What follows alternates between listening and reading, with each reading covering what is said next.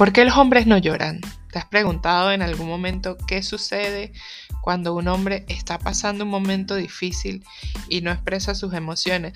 Bueno, la verdad es que para no herir susceptibilidades ni nada que ver con eso, no solo los hombres reprimen sus emociones, también las mujeres lo hacemos en algún momento. Digo lo hacemos porque a mí también me ha pasado. Si te estás preguntando de qué estoy hablando, quédate que en el próximo segmento te lo voy a decir. Mi nombre es María Daniela Vivas y tú estás en Espacio Mental. Y sí, Espacio Mental está de vuelta con su episodio número 16, en donde hablaremos de reprimir las emociones enfocadas en los hombres. Quédate y hablemos.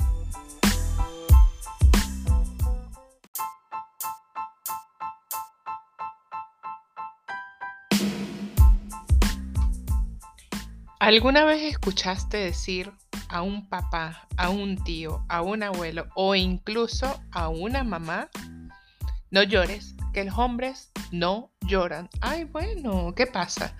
Ahora te vas a molestar. Y sí, esa es una de las primeras cosas que los niños, hablemos de hombres, empiezan a recibir cuando son unas criaturitas.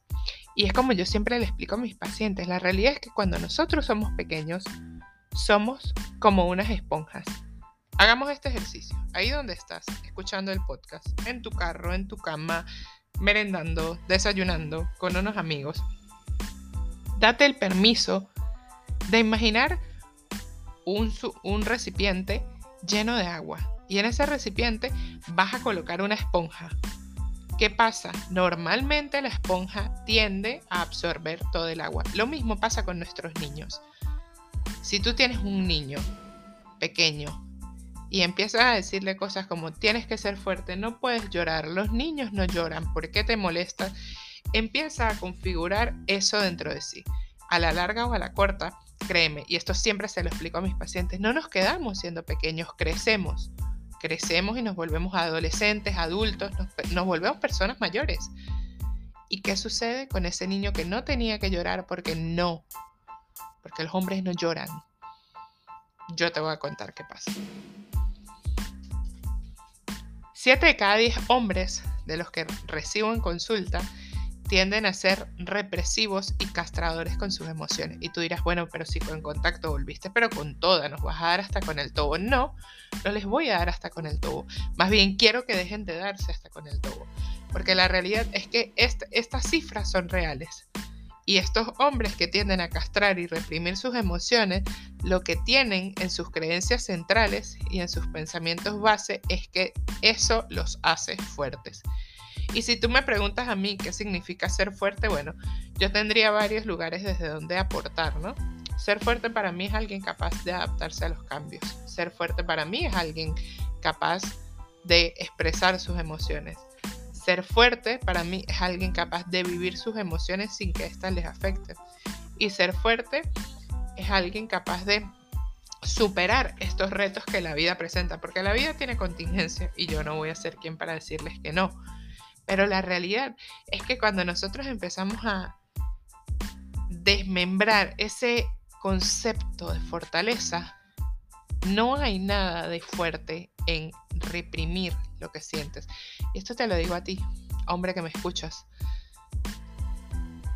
Basta de castrar tus emociones. ¿Te pasó algo fuerte? Llóralo. ¿Te pasó algo bueno? Ríete. ¿Te pasó algo lindo? Celébralo. ¿Te pasó algo que te duele? Bueno, que nos duela, que te moleste.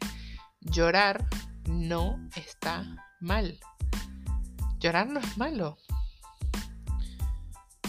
Malo es que no lo neguemos, que nos neguemos la posibilidad de ser vulnerables, de mostrar nuestras emociones, de decir, este soy yo y así me veo cuando me siento mal.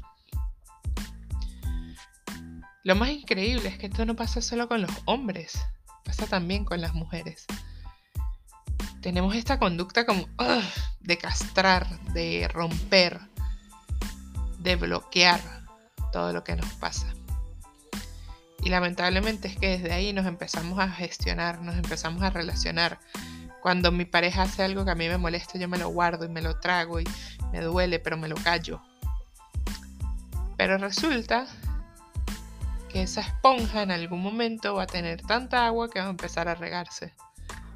Así mismo nos pasa a nosotros, así mismo. Entonces es importante a partir de hoy, de que escuches este podcast, que te lleves algunas estrategias. Cuando te pase algo y quieras guardarte y quieras reprimirte y tomar esta conducta que tomas siempre, pregúntate, ¿para qué lo estoy haciendo? ¿Desde dónde me estoy reprimiendo?